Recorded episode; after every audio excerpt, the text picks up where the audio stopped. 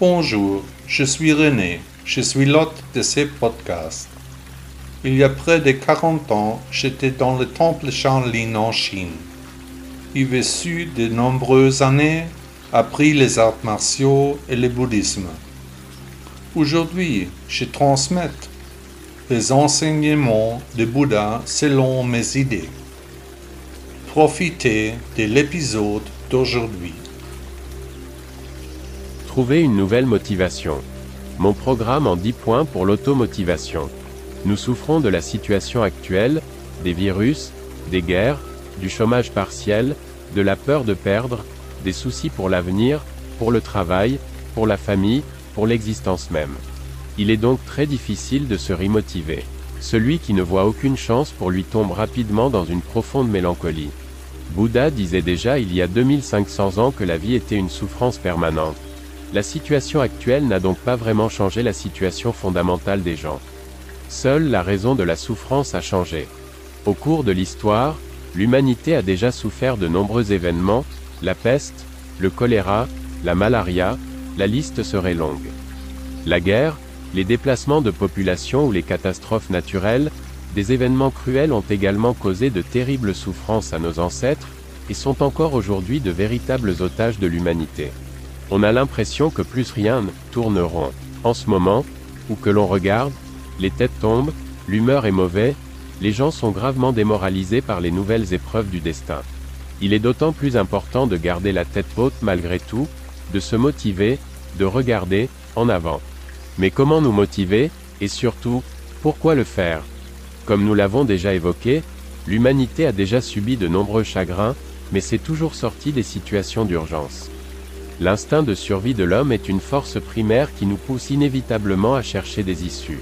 Nous devons nous motiver, car il y aura aussi une période après cette crise. Devons-nous souffrir durablement de tourments et de douleurs à cause de quelque chose que nous ne pouvons de toute façon pas changer? Non.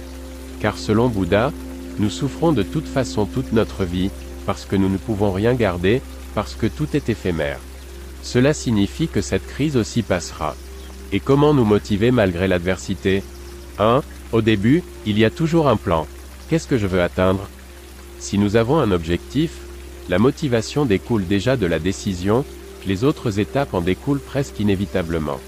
2. Trouve la clé de ta motivation personnelle. Qu'as-tu toujours voulu faire? Lire davantage? Faire des études par correspondance?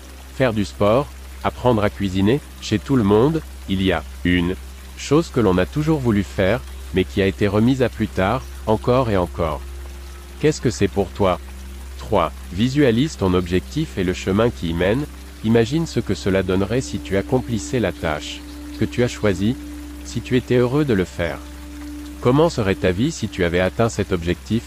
La motivation est une question de tête, utilise le pouvoir des images mentales. 4. Ne te persuade pas, si tu affirmes toujours que tu n'arriveras de toute façon pas à te débrouiller, alors ce sera le cas. Reprogramme-toi, écris ton objectif, et les étapes nécessaires, sur un tableau, accroche-le bien en vue. Si tu as déterminé toi-même ton objectif, c'est qu'il est le bon. 5. Fixe-toi des objectifs d'étape et récompense-toi lorsque tu as réussi. Tactique du salami. Achète-toi un petit quelque chose, fais-toi plaisir. Mais il n'y a toujours une récompense que si l'objectif intermédiaire a été traité avec succès. Les listes de choses à faire et les expériences quotidiennes de réussite facilitent tes objectifs. 6. Fixe-toi un cadre temporel dans lequel tu veux réaliser ta tâche et ses objectifs intermédiaires. Ne repousse pas tes rendez-vous, tiens un calendrier. La procrastination, très répandue, est généralement le signe d'une mauvaise gestion du temps et, ou de mauvaises habitudes. 7. Pensée matinale, au réveil, reste encore un peu dans ton lit, en imaginant ce que tu vas faire aujourd'hui et comment tu vas le faire. Visualise tous les jours. 8. Ne t'apitoie pas sur ton sort si tu passes quelques jours sans enthousiasme. Vois la situation dans son ensemble, l'objectif. Mets de côté les pensées négatives et remplace-les par des réflexions sur l'enseignement de Bouddha. 9. Évite les conflits. Une personne en panne de motivation est facilement irritable, car elle n'est pas satisfaite d'elle-même. Parle ouvertement et honnêtement de ta situation autour de toi. 10. Persévère. Tomber oui, mais se relever, redresser la couronne, continuer tout simplement. Si une personne n'a pas de raison de faire quelque chose, elle a une raison de ne pas le faire. Walter Scott, poète écossais 1771 à 1832. L'enseignement fait beaucoup, mais l'encouragement fait tout. Johann Wolfgang von Goethe, poète allemand 1749 à 1832. J'ai un rêve. Martin Luther King, pasteur baptiste américain 1929 à 1968. Merci beaucoup d'avoir écouté le blog de Bouddha. N'hésitez pas à visiter mon site web. À demain.